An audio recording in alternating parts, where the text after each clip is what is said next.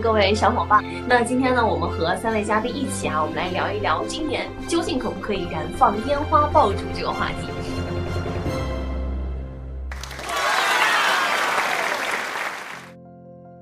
我相信说到这儿，应该很多的网友朋友都很感兴趣啊，因为我看到有在各种平台上，大家都有在表达说，啊，今年到底应不应该燃放烟花，而且吵得非常激烈啊，基本上就分成了两派，有一派呢就说啊，我们要年味儿，是吧？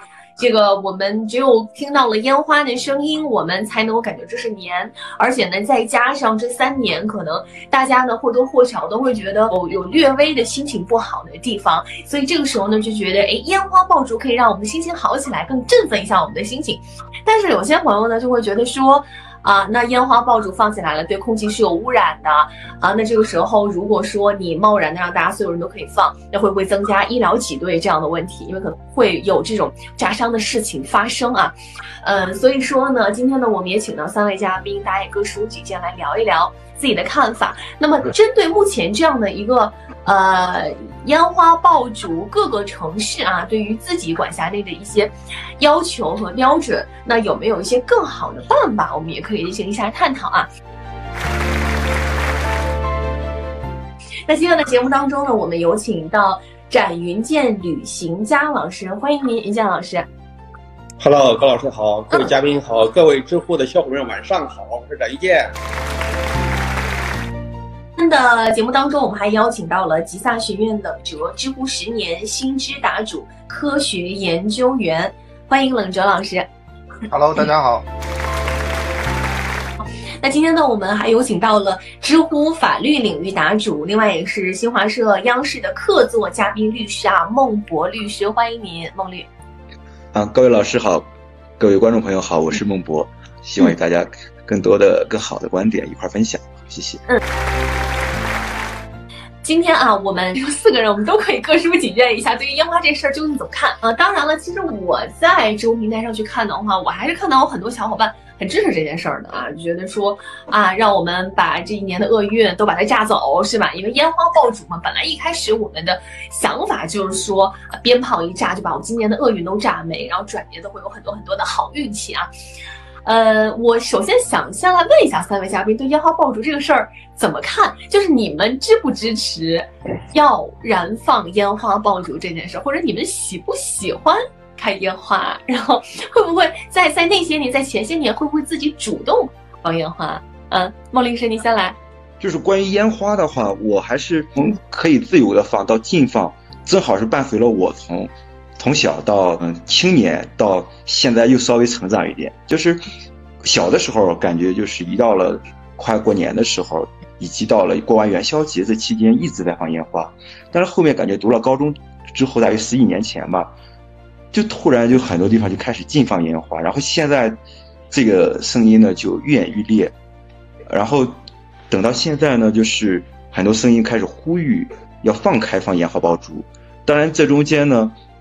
是有很多的争议的声音。就我个人而言的话，我本人其实是有一些矛盾的。其实在我小的时候，我也会因为一些不靠谱的一些邻居啊，或者其他人在放烟花爆竹，可能会感到害怕。那时候小孩嘛，也会害怕。再一个呢，就是在我小的时候，农村有一些大集，基本上在我印象当中，在我十岁以前，也就是二十多年前，每年的农村腊月大集上，我们县那边总要炸一车的鞭。这个话简单的说，就是有一一拖拉机或者一三轮的这个烟花爆竹可能在释放的过程当中炸掉。当然，一般是不会造成人员伤亡，但是每当听到这样的话的时候，其实还是会感觉到很恐怖。当然呢，烟花可能对于我们而言，它更多的是一种仪式感或者一种美好的向往。每年在一个很大的一个仪式，就是在。春节除夕的晚上十二十二点，甚至说十一点之后，家家户户开始放烟花的，这是一个成长的一个过程。所以在我的抛开法律的层面讲的话，从我个人的情感的角度，我是支持去燃放烟花的。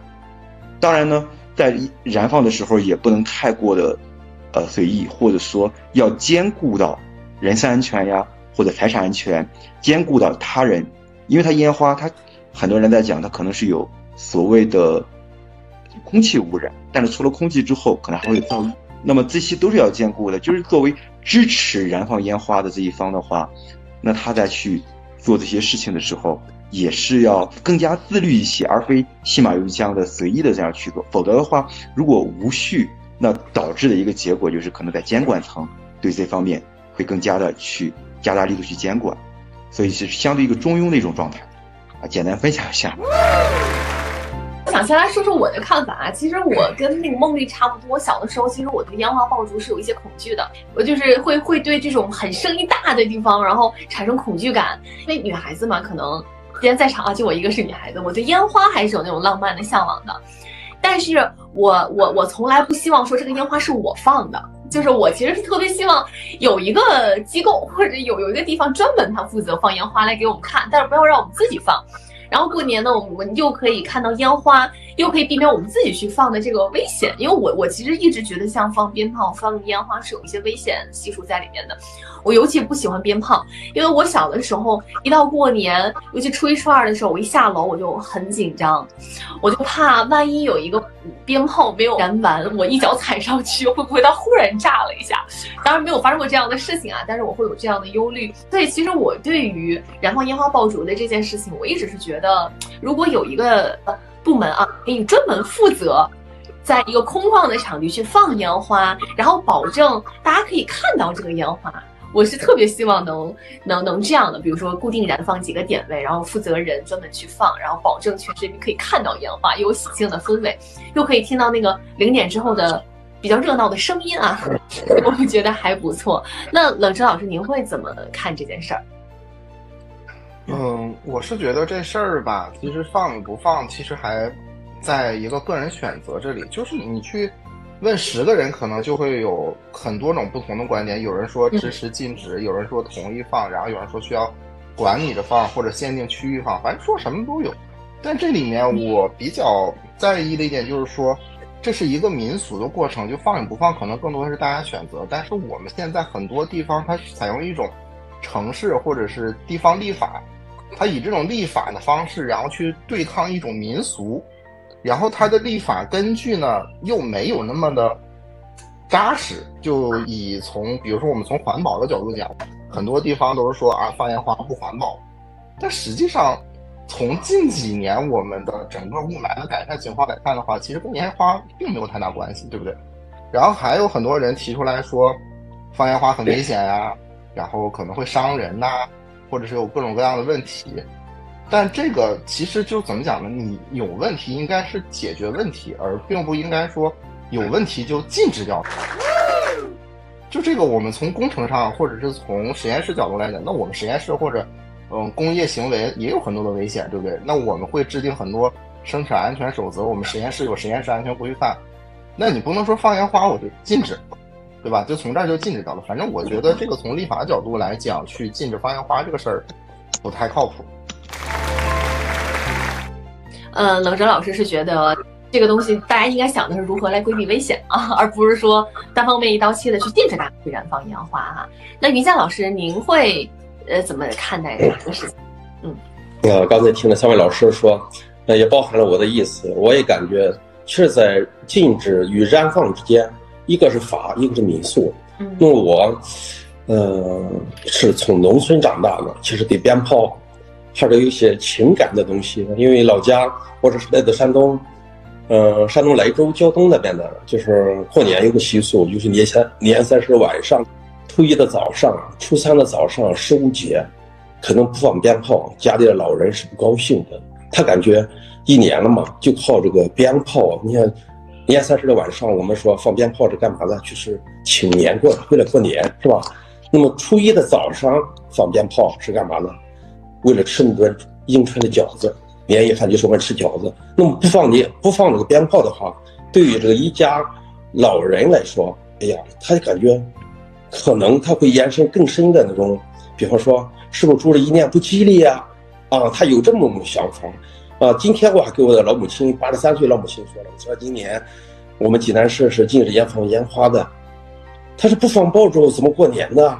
老太太八十多岁，老太太，因为她一直是从她那一代人走过来的，就是过年，有鞭炮的应景这个事。但是现在啊，政府制定就是禁止燃放烟炮，就包括济南就是在二环以内是不允许的。那么这个我感觉，嗯，比方说我们的反对者，我自己也有一些反对的情绪。比方在济南市呢要放鞭炮，有些不安全的因素，尤其是在禁止着将近五年的这个放鞭炮的历史了吧？我们这个大众学校也没有普及，家庭也没有普及，对小朋友怎么去放鞭炮啊？这种知识怎么去告诉他们？那么没有放鞭炮，突然说要放吧，可能还真是有些安全隐患的。从这个安全操操作上，我想这一个是。因为大家在整个的环境中没有说怎么去燃放，哪个地方不能燃放啊，啊，也没有更好的一些制度去约束。我记得小的时候啊，在农村也是经常发生，你说把个手指头给蹦断，放鞭炮的时候，啊，有有过这种经历。但是那个时候，现在会会想想这个想这个时候，感觉还是很亲切的啊。这所以说我我对这个燃燃放与禁止啊这两个。再不能说既做既有的，那么我们是不是在后续的这个时间有个灰度这个词儿？我想是吧？咱们过渡一下。我刚刚才的高亚老师说了，那我们可以说制定地点、制定时间，是吧？我们一起去快乐一下，放放鞭炮。这个鞭炮就是靠声过年嘛，就是靠这个声音去烘烘托一个过年的氛围。我想不能也不能一概的全部啊不能与能与不能之间。那么我们还能。还延续了两千多年的鞭炮历史，我反正在，那么中国突然我不知道放了，那这是个法律是吧？制度，那么我们也维护，尤其在现在科高高的科技感这个城市里，那么我们还遵循这个制度。那么在农村，我刚才会议在农村这个，就是对年的回忆回忆啊，这个鞭炮是烘托氛围是很浓郁的，没有鞭炮的年是没有年味儿的。没有鞭炮的年是没有年味儿的。我包括以前，我觉得让我说年的味道啊，我觉得有一种味道就是过年过完年之后出了家门儿，闻到满地的那个 鞭炮和烟花的那个味道。我觉得它其实也是我们年的味道的一部分。尽管可能这个味道它不是那么的环保，但是在我们的记忆当中就是有这样的一个味道啊，它也是属于我们过年的记忆。首先，我们先来说说吧。我们今年其实可以看到有很多的省市啊，都针对这个燃放烟花爆竹，啊，有了一些新的调整和政策。那今天，比如说，啊，像北京市环球度假区啊，在指定的区域内是可以燃放烟花的，或者呢，说是在山东和上海啊，他们都是要么就是规定了时间，就是你在某个时间之内是可以放的，或者说呢，规定的地点，比如你在几环之外。啊，是可以来呃燃放烟花爆竹的，所以嗯每回我们一看到，尤其是今年啊，一看到这些政策，马上就会冲上热搜，证明今年大家对这个事儿的关注度可能比前些年要更加重视了一些啊。那各位嘉宾觉得，为什么今年会有这样的一些调整？因为我们知道前些年可能说了不让放了，就是不让放了，但是今年我们看到稍微有一些回暖的迹象啊，就是至少大家在。呃，不是一刀切在看这个事情了，是有一些措施和办法在慢慢的让烟花爆竹，至少说不是远远的离开我们的生活，在一定的范围内你还可以接触到它。三位嘉宾认为会为什么会有这样的变化呢？呃，我说一下我的体会吧。其实我这个体会还蛮深的，嗯，因为我现在是在大理，是一个旅游城市，这边跨年的时候，我是在古城里边，就是等着跨年嘛。古城里边人特别多，快到十二点的时候。特别多人在在放放烟花，然后，嗯，到了十二点之后一直在放放到两三点。当时我的一个感受就是，可能是因为跟这三年的疫情也有一定关系，再加上众所周知的原因嘛，就在十二月份的时候，全国很多地方其实这个疫情爆发比较严重。那正好到了一个，嗯，政策的放开，就是关于疫情防控政策放开，加上第一波疫情过去之后，赶上这么一个节日，是一个很隆重、很喜庆的节日。那么大家在通过这种。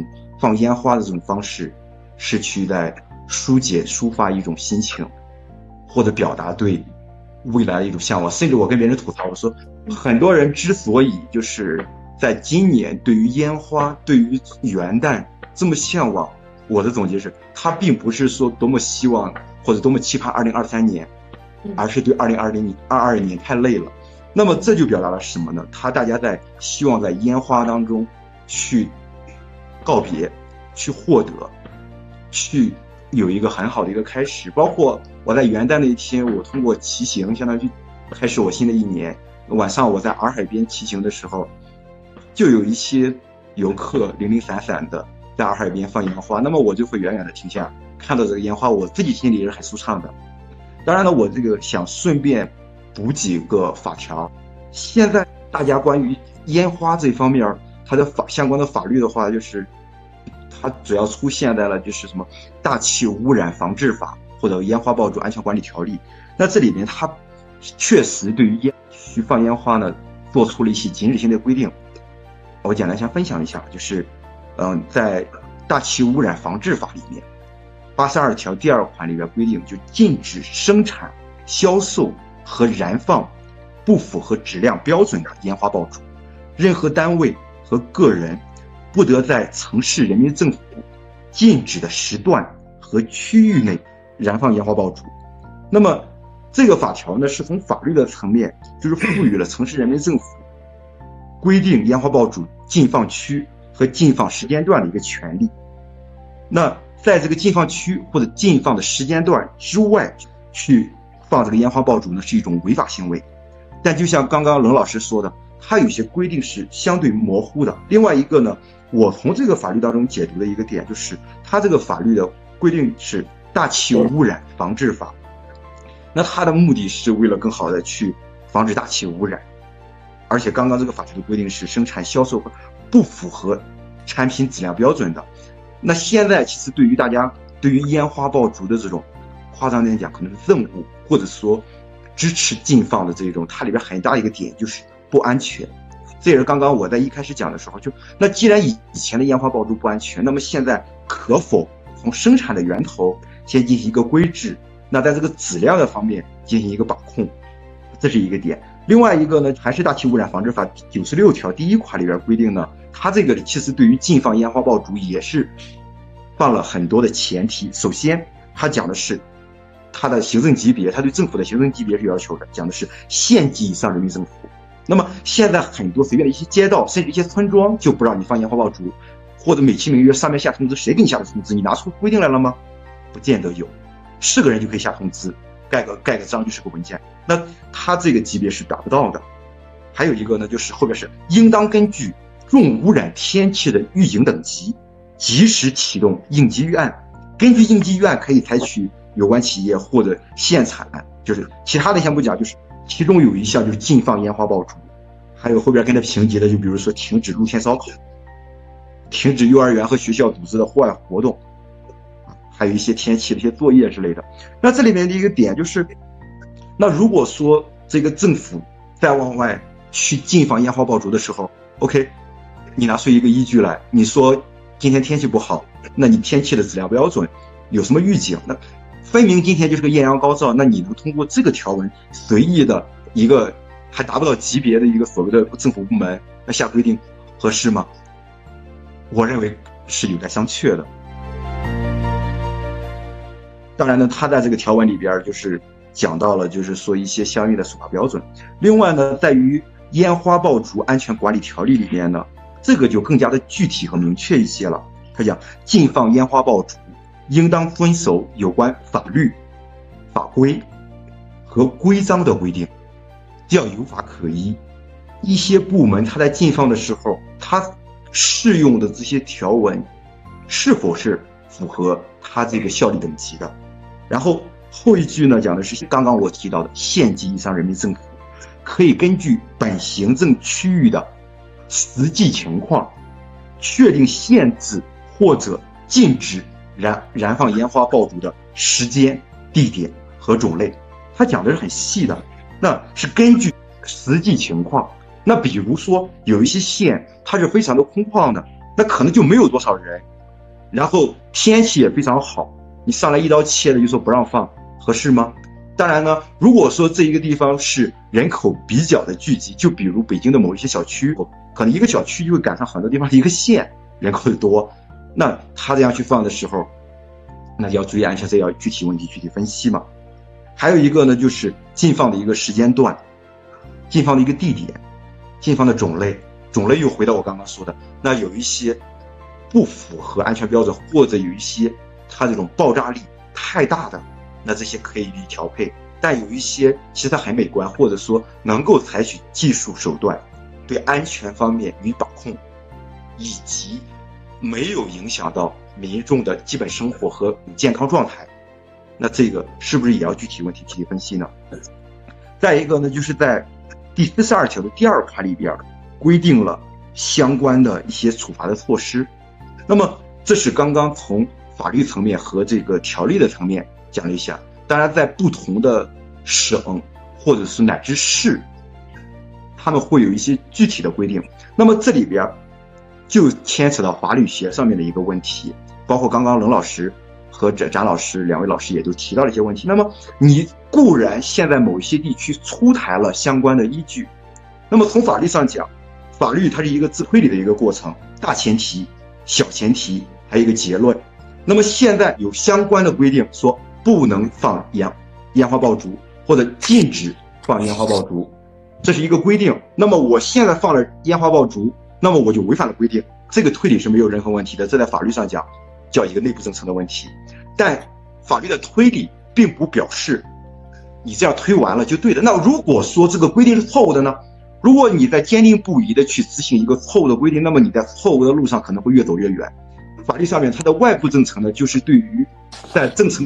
过程当中的相关的前提条件或者大前提、小前提进行一个论证，其中一个点就是说，那么我现在在进行外部政策的时候，我首先要论证一下你这个规定是否符合法律规定。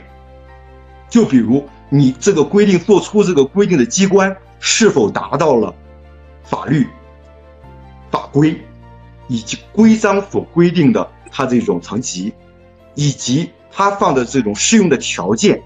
所放的区域、所放的时间段、所放的种类是否是符合的，并不能因为你这边只盖了一个红头文件，我就想当然的认为你就是符合法律规定的。那我觉得这是从法律层面去讲。另外一个呢，就是什么叫具体情况？具体情况，它一方面是从治理的层面的一种具体情况。另外一个呢，也从管理的方面，还有一个就是说，那本这个地方，比如说它有一些地方，它可能就是烟花爆竹的一种生产的基地，或者有些地方它历来就有基于特殊的历史原因，有一些燃放烟花爆竹的这种先天条件。那你突然一禁了之，非常生硬和粗暴，这个是不合适的。而且禁它就有一种粗暴那种感觉。当然限的话，就是在很多地方，如果说。即便你禁了，那无非我买烟花爆竹是贵一点点而已。那我想放，我放完我就跑了，你能抓住我吗？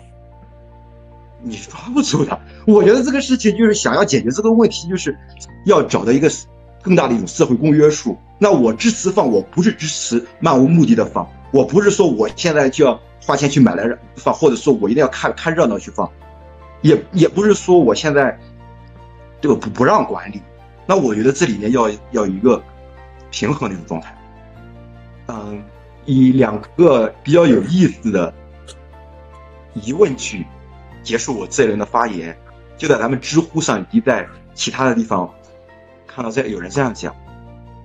那如果说为了防止大气污染而禁放烟花爆竹，那么不要用天然气了，因为天然气每年会炸死好多人。或者说呢，就不要去喝水了，喝水有可能也会淹死人。就是任何事情不要因噎废食。我们在支持这件事情上，姑且先不上升到所谓的文化自信，姑且不上升到这个所谓的传统上。我觉得这些事情就是要找到一种中庸的一种状态，既能够符合治理的一个条件，也符合了我们对于习俗的一种追求，也保护了我们的安全。好，谢谢。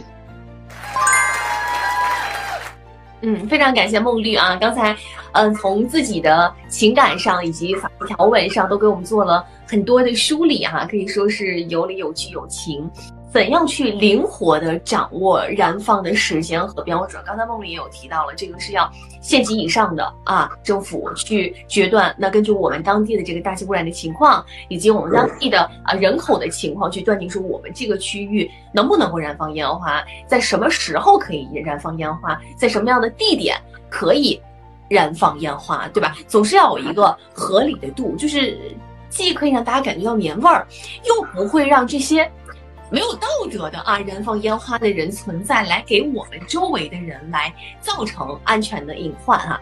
那所以我们可以看到，呃，关于这个度究竟怎么样来衡量，我们看到各地不同的地方也出台了相应不同的标准。为什么会在每个呃地域或者说每个省市，他们会有不同的这种燃放烟花爆竹的这个？标准存在呢，这是不是就是刚才我们所说到的一个度，一个合理？究竟什么样是合理？那么每个城市也都会根据自己的一个现有的情况，去制定出一套适合、符合自己城市的一个标准和一个量和一个匹配的一个临界点啊。呃，那我不知道，呃，冷哲老师和云健老师对对这个问题是怎么看的？嗯，其实怎么讲呢？其实刚才听完老师的发言，我就是有一个。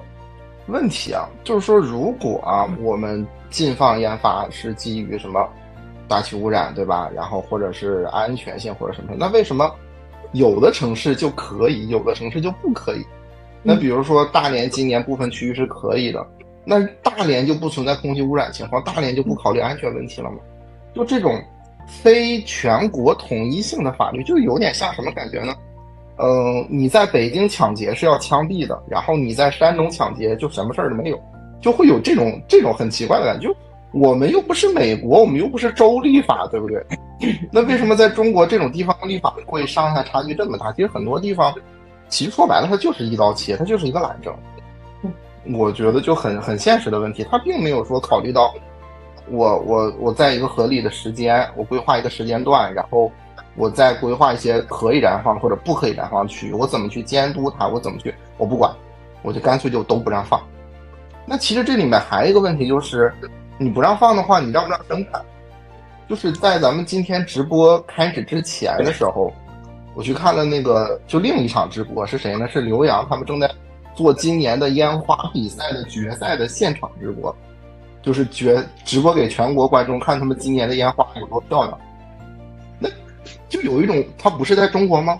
他们不禁放吗？为什么他们能放，我们不能放呢？然后我看知乎上还有一个人提问，就非常有趣，他就讲，为什么官方可以放，民间不能放？这是不是有一种什么只许州官放火的感觉？你很多时候就这样，就是当你一个很强硬或者是很能站得住脚的理由，你单纯的就是以一种行政规定，包括像其实刚才老师提到的，对吧？大气污染防治法里面讲，就是在县县级政府以上单位可以在限制一定的时间和一定的地点之内禁燃。那懒政是怎么办呢？我把这个一定的时间变成三百六十五天，一定的区域变成所有的区域，那它就变成了一个无限大的一个解释，就变成了全年全域禁放，对吧？然后我在北京，其实我就是感触很深，就是北京。人去内蒙玩的时候，有一个专门针对于北京人的旅游项目是放烟花。就你们能理解吗？就是专门有人从北京开车到内蒙，比如开到张北那边去，很近嘛，大概一两个小时，开过去就为了放烟花。你们能理解？就隔着大概几百公里的样子，那边就随便放，而且全年随便放，然后这面就全年都不能放。那就是说。呃，这隔着几百公里就空气污染或者是其他的因素就不考虑了吗？很多有也不是很多吧，有些专家说啊，放烟花的时候，这个烟花会生成一些有害的气体。你比如说像今年我们很多人感染新冠了嘛，那我们可能呼吸道会有一些影响啊。那你吸这些气体，你会什么加重你的病情呀，或者怎么样？嗯，咱们严格意义上说，那确实是有你燃烧，不管是里面的金属粉尘，还是一些。嗯，其他的像火药的一些燃烧的确实是有一些。然后我记得很多专家里面讲硫，就烟花里面他说硫硫化氢这些的可能会对呼吸道有害。但你们考虑过烟花释放浓度的问题吗？你得释放多大量的烟花才能在室外这种空旷区域形成足够大的污染团，然后能刺激到一个人的呼吸道受损？那得是什么情况？你是炸了一个火药库吗？还是怎么样？这个观点我查了一下，最早九三年就有人提出这个观点，还有一些呃专家支持。啊，专家说啊，那个硫化物燃烧确实是有危害。啊，他当时还举了个例子，说你释放一捆烟花产生的硫化物，跟你在屋里抽一根烟的二氧化碳的 PM 二点五差不多。但你有没有考虑，你不是在屋里放烟花，你放的烟花是在室外空旷的地方，对不对？你放上去之后，而且很多烟花是属于高空性的，你打到那么高空，你一点连味儿都闻不着。所以就很多时候大家总会，它是怎么样的呢？我的理解是，先找了一个禁放的法令出来，然后再为了给这个禁放的法令来圆这个法令，来去找环保上的理由，然后健康上的理由，或者是安全上的理由，就是它是在向回去找，而并不是说先有了基于以上的多少多少考虑，然后我们来禁放。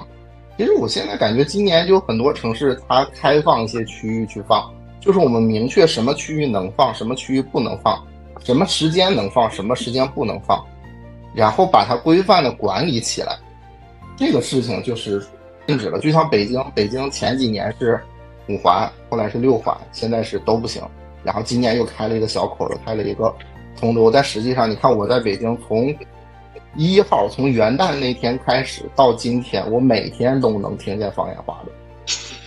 然后我也问了很多北京的朋友，他们不管是朝阳、望京，然后通州，反正各个区域都有放的。而且你想，我们能听到的都肯定不是你在小区里放那种小的烟花，它一定是打到高空的烟花，你才能听到。那这种高空的你都能听到，你别说小区里面那种偷着放的小烟花，那更多，就是。你明令禁止的时候，然后你管不住所有人的，你反而不如把它放出来，什么区域可以放，什么区域不能放。比如说什么区建筑内多少米之内是禁燃的，如果抓到了会如何？你可以把它加重处罚。你现在这种你说，你抓到一个放烟花，你怎么样？批评教育，对吧？大部分我看到的基本是以批评教育为主，很少有人说是因为放烟花然后关了三天五天拘留。然后去年我记得最可怕的是。就是去年河北说禁燃，然后禁到什么程度呢？我是正好是正月十五那天带媳妇儿回的娘家，就一路上，就你能看到好多村民是在农田里放的，冬天的正月十五的农田啊，然后放完之后，竟然有警车堵着农田抓人，你们能这叫出动多大的警力把农田都堵住了，然后堵着农田抓人。就这种意义在哪里呢？就是你你在农田里，然后话你是会炸到别人，你是会污染大气，你还会是引发火灾或者是其他的什么样的问题？就很多时候我们就一刀切的就把这个命令下下去了，就真的印个文件很简单，然后底下执行的时候，反正就是逮着就见着就逮，就就像刚才我们说的，那我放了就跑了。你很多时候就你立法就立得很奇怪，而且。如果你比如说北京是禁燃烟花，那你是不是要禁售烟花？然后很多地方你还能买到烟花，这就跟禁枪的国家能卖枪是一样的。那这个事情自己不矛盾吗？然后你那面又推着烟花节，然后又烟花比赛，然后这面说我们要禁放烟花，那推的烟花节是给谁看的呢？就总之这个事情自身就充满了非常大的矛盾性，所以。不管是民间也好，还是官方也好，就有很大的争议，而且这个争议从禁放到现在一直没有停过。就我们很少很少看到一个议题能持续十年、二十年，这个议题最少持续二十年以上了，就是持续这么久，然后产生这么大的争论，那就不应该反思一下为什么会有这么长时间的争议吗？就比如说我们一开始从也不是一刀切到禁放的，你像北京还是从。区域，然后扩大区域或者怎么样，然后结果到禁放以后，你可以发现第一年真的大家很小心，就真的很少有人放。第二年可能也很少，到第三年开始你会发现，啊大家就不管这个，我就偷着放，你能把我怎么样？对吧？我还能买到，对吧？我只要能买到我就放，放完我就跑，你还能真的是全球定位打击式的抓到我吗？你抓不到，而且你抓到他，他的惩惩罚什么呢？批评教育。那民警呼哧呼哧跑了几百米，抓到一个放烟花的，然后批评教育几句，放你走了。那民警的目的是什么？就这个事情就里外里就充满了很多的矛盾。就我刚才说的叫什么？就是你用法规去控制民俗，这个事情就很奇怪，也很不正常。就我们以前都是讲什么讲移风易俗，对吧？难道？我我想去改变一个民俗，我都是潜移默化的方式去，也很少说出现一个什么，我就立一个法，然后就这个民俗就不行了。这种事情本身是跟人伦之间是矛盾的，跟跟我们的文化也好，跟我们的传承也好，它是矛盾的。然后你这种矛盾的法律，你想去执行下去就很奇怪，尤其还是在全国不统一的情况下。啊，那其实刚才咱们聊到了一直以来的这个历程啊，就是一开始大家可以放烟花，再到后来慢慢就是全部禁止，再到今天慢慢的啊是有一些地区啊有了一些优化的措施啊。那我不知道呃这个云健老师您怎么样来看？呃，刚才呢孟律师和方老师都有说过，其实我想给大家分享一个什么事儿呢？我在鞭炮厂待过啊，我知道鞭炮厂生产的这个过程。那么刚才说的什么硝酸钾，包括硫磺。包括还有个重要的木炭，我们日常放的那个爆竹成盘的，那个爆竹一盘的，呃，但我没有记错的话，是应该是一百零八个，一百零八个，它的程序生产程序多少？七十二道程序。这就说，从我们那个禁，在这个鞭炮厂有没有安全事故？有。那么我们下这个禁禁放令，其实，在源头上还堵住了一些良莠不齐的生产厂家，这个是非常关键的。否则的话，你要不放。不进行禁止，啊，这么一个令的话，可能全国各地生产烟花的厂家，大大小小、民间的、正式的、有合法有证的都在生产。它不仅仅是燃放的这种安全问题，生产的问题也很严重的。所以我想，就从禁止上这个事儿，那么应该是好事儿，啊，就是从源头上可能有一些不具备生产厂家，他就不再去生产了，他那个造假的成本太高了。他这个违法的成本太高了，不再去生产。那么另一个就是说，现在就是禁止与呼吁之间。那么今天为什么热度这么高呢？其实，哎，我也在感觉到，这三年的疫情，嗯，真是让大家的心心里非常疲惫。总想发出的声音，催着这个鞭炮，让我们就年真的走过去，新迎了新的一年。哦，这个也是我个人内心的一种感触。如果说那禁禁止放鞭炮好不好？是真是好。对于老人、孩子，是吧？他们那个有个安静的那个春节那个过年的环境，我感觉这个是有利的。你比方在农村，这个禁止这个事儿还真是很很难。我可能查了查有关资料，说两千多年的历史了。啊，这个民俗，今天我们对这个鞭炮的关注，就像我们当初突然萌发出制造鞭炮这个声音是一样的。两千年前是一样一样的，我感觉现在这个新生，大家都想通过今年是不是放个鞭炮，是吧？那把旧年辞去啊，迎了新年，在新的一年我们会更好，大展宏图，可能还有一种情绪上的发泄。我想在这个是也是一个。那么刚才两呃两两两两位嘉宾啊说的也非常好，就是气质也非常鲜明，就是我们啊不能一刀切啊，能不能有一些就在灰度中间啊有一个。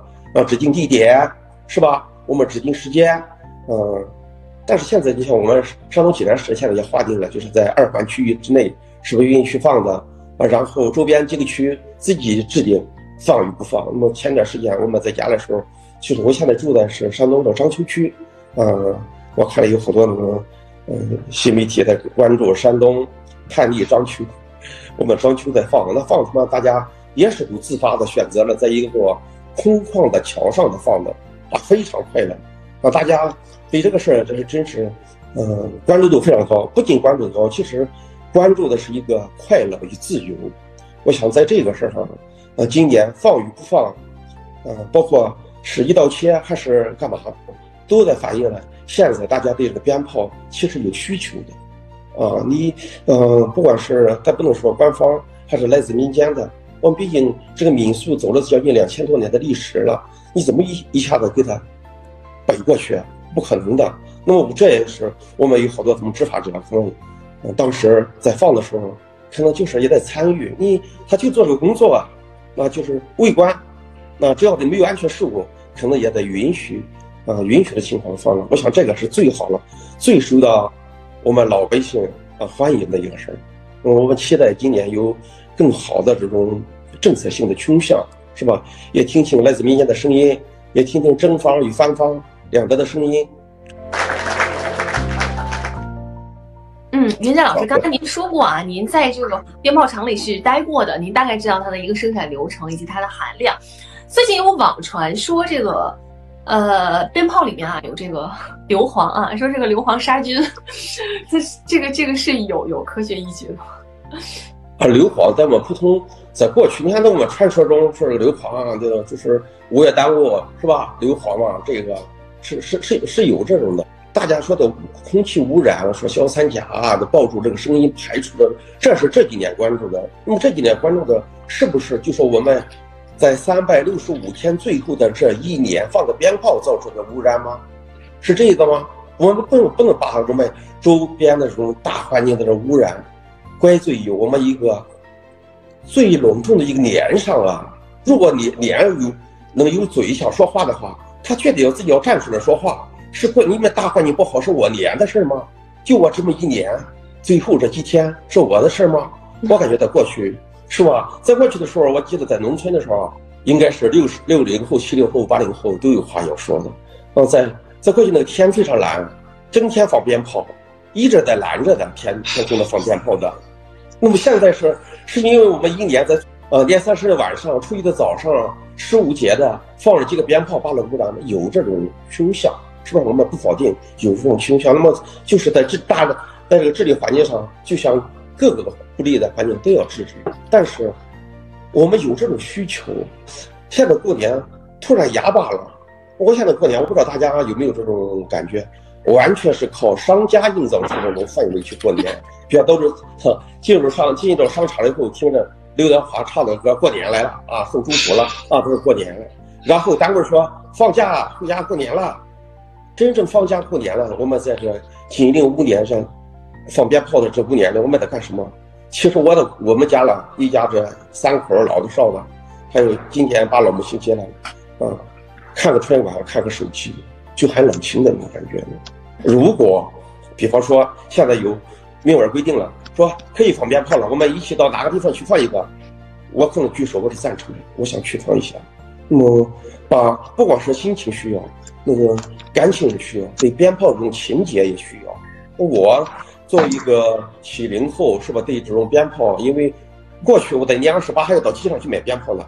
今天我的姑娘还打电话，她爸你给我买点烟花。我说今年不能放烟花，你要买烟花吗？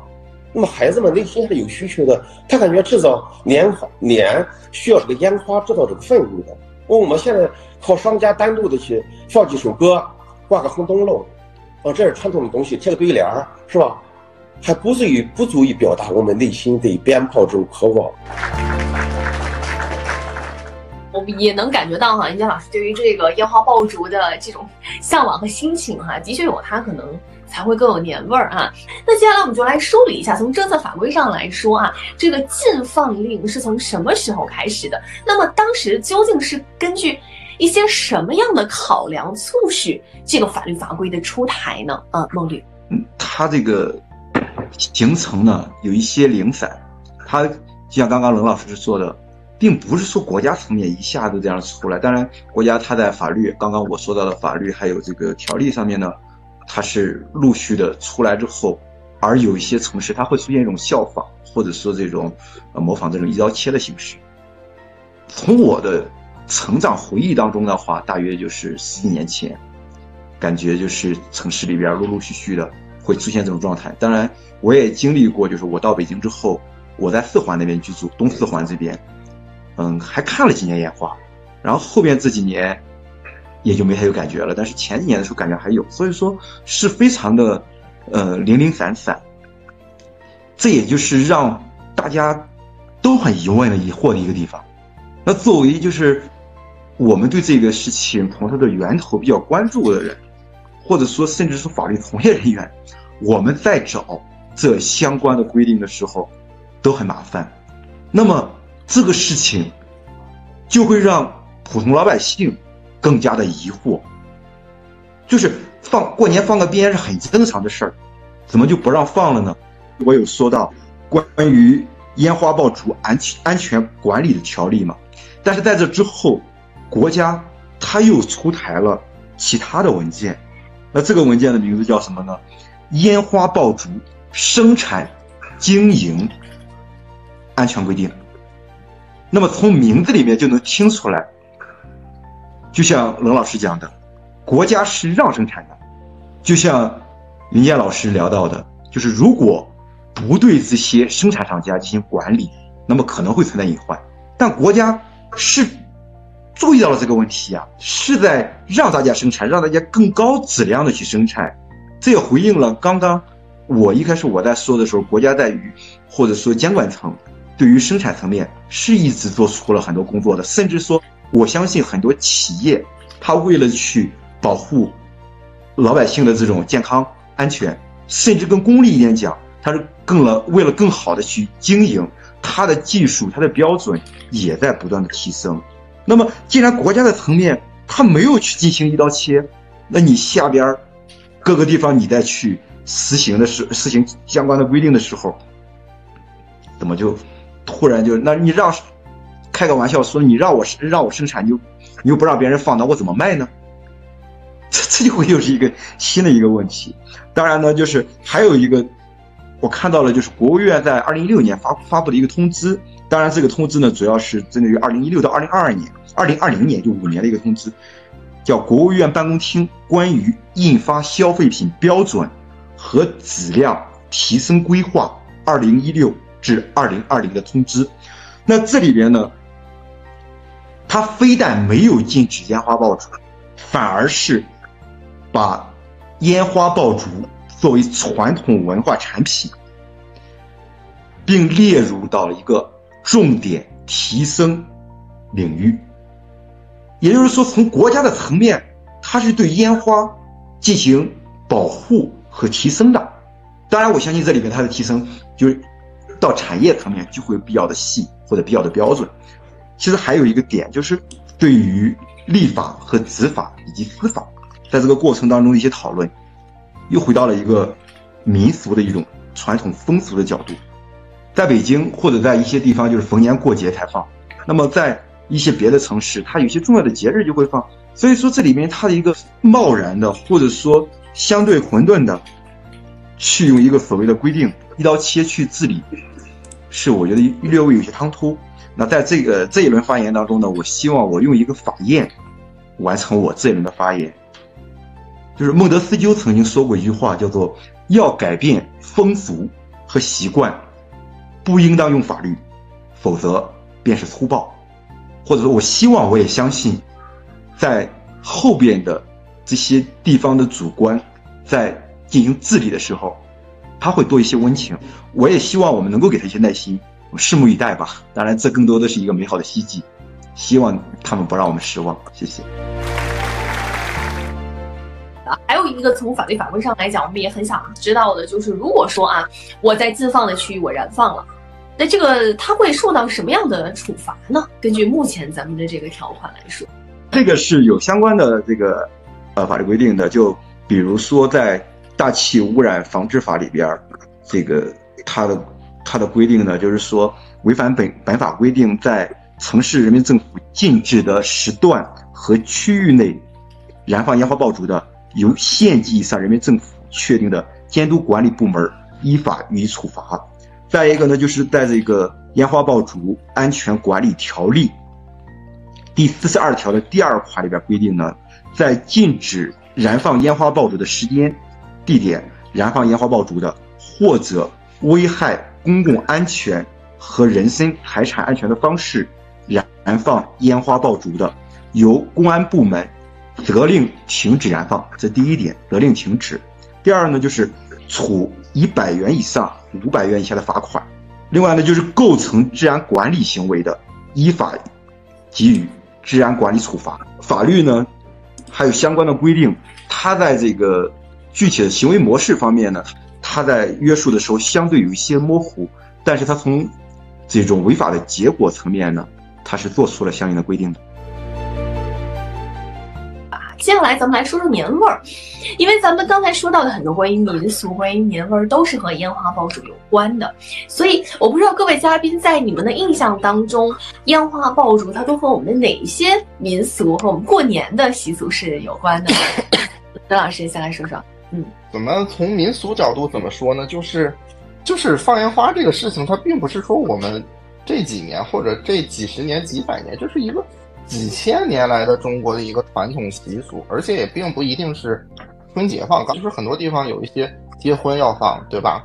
然后有一些葬礼要放，然后还有地方是上坟要放，就是你不同的地区它有不同的习俗，就是你放的烟花的时候，你会发现它基本都是一些比较大的事件，比如说过年过节，或者是。嗯，我们讲叫红黄白事儿这些的，对吧？就你你这些事情，它是本身是有很多跟习俗相关的，然后，但事儿就是这个事儿，你想通过一些法律的方式去扭转对抗一些习俗，这个就本身就站不住脚。然后你像我能查到的，嗯，禁燃烟花最早最早的我能查到是八六年，一九八六年，然后北京当时出过一个。条例大概是要区域性的限制燃放烟花，然后逐步收紧，这是八六年当时的。然后从九三年，就是现在可能大家看到更多的时间点是九三年，就是九三年北京第一次出台了北京的城几区，对吧？城东城西城这些区域是不能燃放烟花的，这是当时北京第一个限燃令。然后，但是一直到一七年、一八年的时候，它也只是扩大到了五环范围之内，就并不是说。一刀切似的，我就全北京不行，还郊区还可以放，比如说像昌平呀，像我们在大兴啊还可以放，然后到后来就干脆就都不行，就全都不行。然后，但是你说你这个法律制定下来以后，你真的禁止了吗？并没有，我年年都能看到有人在放烟花，然后年年看到有人放烟花被抓。很多国家不光是中国有燃放烟花的习惯，你包括像。嗯，英国、澳大利亚、美国，就很多西方国家，它也燃放烟花，那他们就不考虑说个人受伤或者什么。其实说你是有很多就是文章在这里面可以做的，比如说，嗯，烟花分级，这个国内我基本没有见过有这种烟花分级的提法。你比如说英国，它的烟花分级方式什么？就是说它有室内烟花，然后室外烟花，还有那种观赏烟花，它是怎么分的？就是说。比如说，我们小孩儿，他小孩儿是可以唯一可以购买烟花是室内烟花，就那种我们可能在很多电视节目里看过那种小烟火棒，呲呲呲那种，那是室。然后室外烟花就是个人成年人可以购买的一些，就是观赏性比较好的一项。那种大的观赏性烟花，它是不允许个人购买的，只能以地方政府啊或者一些机构它统一去燃放。那我们是不是也可以参考这种烟花分级，对吧？我们把一些。危害性小或者没有什么太大危害性的，我们定义定义一种可以燃放的标准。确实有一些烟花是有危险的，我们是不是把它就可以做成一种集中燃放的方式，或者以政府啊，或者以其他一些什么机构，我们在什么地方集中燃放，大家想看可以去办。其实集中燃放这种事情并不是我提的，很多地方的政府都做过，包括我们老家，其实早些年他们也做过，比如正月十五的时候，它集中在什么广场。或者我们当时有的也有一个点儿，在一个河边儿，对吧？空旷的地带，去政府集中采购燃放这些，这都是可以去做的一些行为。但我们很多地区它都不考虑这些。然后包括像刚才翟老师提到那个烟花厂的这个问题，就是烟花厂，比如说有有证的、没证的、非法的，那打击非法烟花厂，那是不是应该是市场监管部门的工作？而不应该通过禁止燃放烟花来就打击市场，来侧面的打击生产机构，对不对？就是更应该说是严控，就像我们卖假药是一样的，你应该去打击做假药的，而不应该打击吃药的人，其实一个道理。就是你从生产、销售到管理到燃放环节，你把它都管控好了以后，你就有一个很好的效果。对吧？然后有我见过知乎上很多人提啊，你这个要增加多少管理成本？什么这个那的？你有没有想过，当你禁放烟花的时候，你全市甚至去村里的田间地头去堵人家放烟花的时候，那个人力成本是不是管理成本是不是更大？你正月那一个月的时间，你把全市的警力撒到田里去，撒到每个路口去堵人家放烟花的，那正常的警力出勤就不做了吗？对吗？然后包括像有人提的什么炸伤人呐，怎么样？就像我说，你你把烟花分级，你把个人能买到的烟花，你从源头就管控下，对吧？我们个人燃放是个人承担责任，那机构燃放就是机构承担责任。你把这些责权利你给它划分清楚了，对吧？你给大家一个燃放烟花的机会，然后给大家一个合理、合法、安全的燃放机会，要远比说我一刀切，然后大家偷着买、偷着放。就还是那句话，真的是赌不如输，这是这是非常要要的一点，就是说你要倡导一种文明的习俗，对吧？我们觉得可能以前那些有问题，比方说大半夜的放烟花扰人清静，那我们是不是可以从法律法规上，从时间，对吧？我看过很多城市，它燃放烟花，它统一燃放烟花的时候，它会有个规定，比如说不能晚上二十三点，有一些地方是不能晚上二十四点，还有一些城市为了考虑。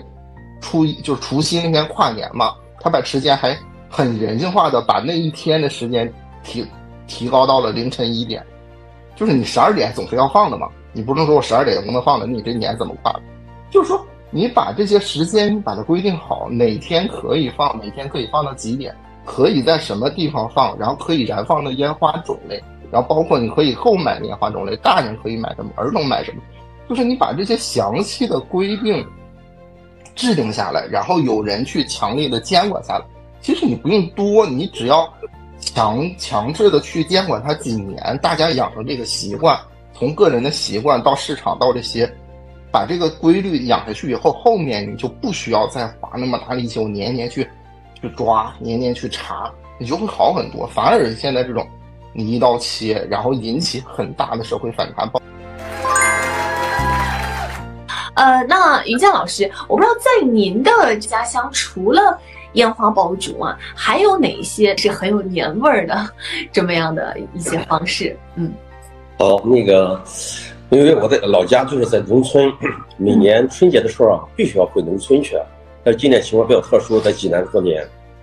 然后就是刚才鲍老师说，那么除了放鞭炮以外，还有什么更好的年味儿啊？其实。嗯，说我们日常的，就说，在我记忆中更深刻的，尤其现在孩子们在回忆年的时候，可能他们很苍白的，不像我这么浓郁的那种情感在里边。跟我过去感觉说，嗯，我我们初一踩着各家各户放的那个大地红那个报上那个纸啊，去拜完年以后，过去那个我们的物质生活比较匮乏，啊，也没吃不好，大家更渴望正月要吃点好的，吃吃好饭是吧？吃饺子啊，吃肉啊，吃什么？嗯，我们那还有，比方说在农村，还有一个就是特别渴望，就是串街买立糕糖的，啊，买立糕糖，老人拿着提着上就哄孩子那种感觉，哎呀，非非常的。现在还有，至于买的吃不吃那是一回事，但必须要给孩子们去买一份儿，嗯，立糕、立糕糖回来以后，我们那老家有个话说，立糕大糖馋的孩子哭娘。就那种感觉，就是你要不给孩子买这个这个立糕糖啊，他要馋的要哭啊。其实胶东这个过年的年味儿还浓郁的，比方说我们过年，嗯，年三十中午要吃那个大馒头，带花的这种馒头，这也是过年的一个一种习俗，也是非常喜庆的。我看这次我们中央电视台到到到了胶东莱西，专门做了一个专题纪录片儿，就是胶东大馒头。那么我们呢，其实也是有这种延续的，过年蒸个大馒头。而且要带枣的这种馒头，那么这个再回到这个鞭炮上，吃就中午吃个大馒头的同时的十二点还要放一挂鞭炮，这个鞭炮是每家每户都放的。嗯，再注意，刚才我在前段时前一段时候我也在发言的时候我也说了，其实，在年三十的晚上，在看春晚的同时，在十二点的时候就听到窗外就有放鞭炮的，放鞭炮这个意味着什么？可能你这一家在下饺子了，现在我们就开始听到你别人家放鞭炮的时候，我们家就沉不住气儿了，怎么办？咱们也下了吧。下完饺子以后，就可能沉住气儿可以睡觉了。第二天早上就可以去拜年去了。啊，这种年味儿，我想，嗯，这是我个人对，就是我的成长经历中中的年味儿的回忆。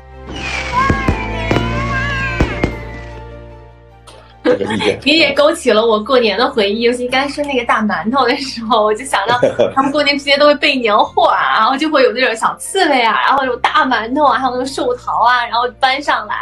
然后刚才评论区有说啊，就感觉就像咱们一开始说到的，你就感觉闻到那个烟花爆竹的味道的时候，你就感觉那个。氛围到了哈，你就觉得哎，这就是一种过年的氛围。所以呃，也希望更多人可以看到咱们今天这期直播啊。咱们其实呼吁的不是说哪儿都能放，咱们其实呼吁的就是你不要去禁止它，而是呃能够优化一下我们燃放烟花的这个措施和方法，让更多人可以可以感受到年味儿，并且呢，呃，也让另外的一些人呢可以嗯。打消对于安全的一些顾虑，呃，那刚才其实我们说了很多啊，关于烟花爆竹，它其实也算是我们传统文化当中的一部分啊。那么，当传统文化遇到了我们现代的生活，我们应该来如何取舍？最后，梦绿来说一说您对这个问题的感觉。嗯嗯，刚才直播当中呢，我想到了几点，就是包括，呃，春节意味着什么。我首先想到的是，春节不只意味着有几天假期，它还有相关的习俗。当然，这些习俗当中不只是烟花，但烟花是重要的一个组成部分，包括这个烟花放的时间都是很有讲究的。那比如是在除夕晚上，可能叫辞旧，辞旧岁，万事如意嘛。然后是十二点以后放，那可能就是迎新春。对吧？迎新春，千秋吉祥。在这个过年的时候，还有很多的习俗。刚刚刘老师也讲了一些。我们那边就是年前的祭祖啊，年后的拜年啊，甚至我们拜年之前，我们也要放一挂鞭。然后，嗯，初二开始走亲戚，啊，要放鞭。还有，呃，初五的时候也会经常放鞭。再一个就大扫除啊，蒸年糕啊，这些也也都是啊非常有意思的一些回忆。但是现在慢慢的，一个是禁放烟花爆竹，再一个呢就是这几年的疫情导致大家没法出去拜年，让这个年味儿进一步的一个削减。所以很多年轻的孩子，他在以后的可能他在回想到他的童年的时候，可能会有一些缺失在里面。再回到咱们这个主题上面，我刚才突然想到一个点，就是我们一直在讨论，或者说监管层。很多时候是在，嗯，去考虑如何禁放、限放，但事实上，并不是每一个人都有那些功夫，甚至说有那些钱，天天放烟花。就以我为例，如果告诉我，哎，小妹儿，你去放花、放放花去吧，我喜欢看，或者你不喜欢放吧，你天天放，你三百六十五天你都放，不可能的。第一，我没那么多时间；第二，烟花爆竹。它不是我们扫，就像扫树叶一样扫来的，不是捡来的，不是偷来的，我们是要花钱的。说句开玩笑的话说，就是可能我们攒了一年的情绪，然后找到这样一个合适的点，对吧？现在烟花爆竹它的质量，我是有感触的，它的质量或者管控提升之后，它的价格也在水涨船高。那么我为什么愿意去买这个烟花爆竹？我花钱的，不是去。